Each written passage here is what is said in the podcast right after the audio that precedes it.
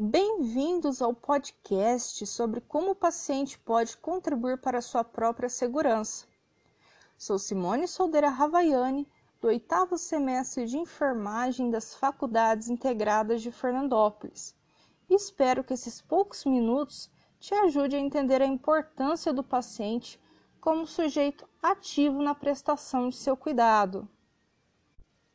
Sabe-se que os incidentes relacionados à assistência à saúde correspondem cerca de 4 a 17% de todos os pacientes admitidos no serviço de saúde, e que esses incidentes não estão relacionados à sua doença de base.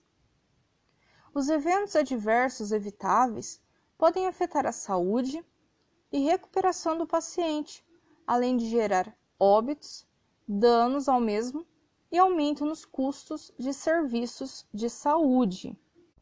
A Organização Mundial de Saúde, com o objetivo de diminuir os eventos adversos evitáveis que acontecem, propôs a participação ativa do paciente na elaboração de seu processo de cuidado e tratamento. Ele se torna então mais uma barreira para evitar que o erro lhe atinja. O paciente pode contribuir antes, durante e depois da prestação de seu cuidado. Vejamos algum exemplo. Antes do atendimento ou internação, o paciente pode perguntar à equipe de saúde se tiver dúvidas ou preocupações sobre quaisquer cuidados a serem recebidos e perguntar novamente caso não entender. Também perguntar se há núcleo de segurança do paciente instituído no estabelecimento assistencial de saúde e procurá-lo para obter informações sobre a prevenção dos incidentes, como erros de medicação, erros de identificação, falhas em procedimentos cirúrgicos, quedas do paciente, lesão por pressão, falhas na administração de dietas, entre outros.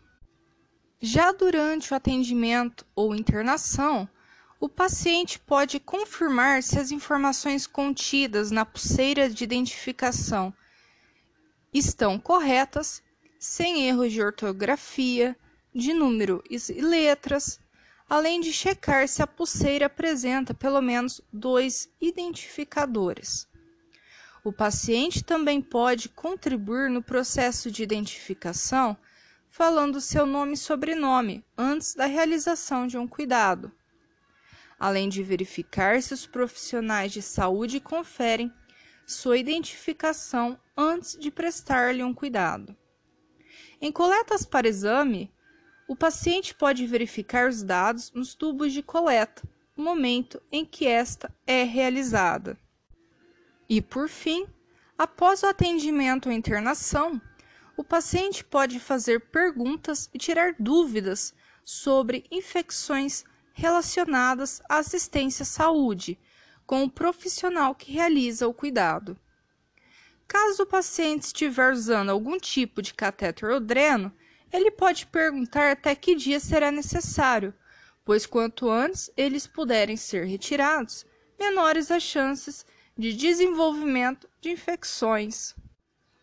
O paciente que for realizar um procedimento cirúrgico pode perguntar o que pode ser feito durante a preparação para a cirurgia para reduzir o risco de infecção. E, caso estiver em uso de antibiótico, questionar a equipe até quando ele deverá usá-lo.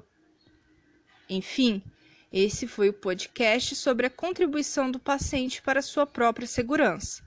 Tenha um bom dia, uma boa tarde e uma boa noite.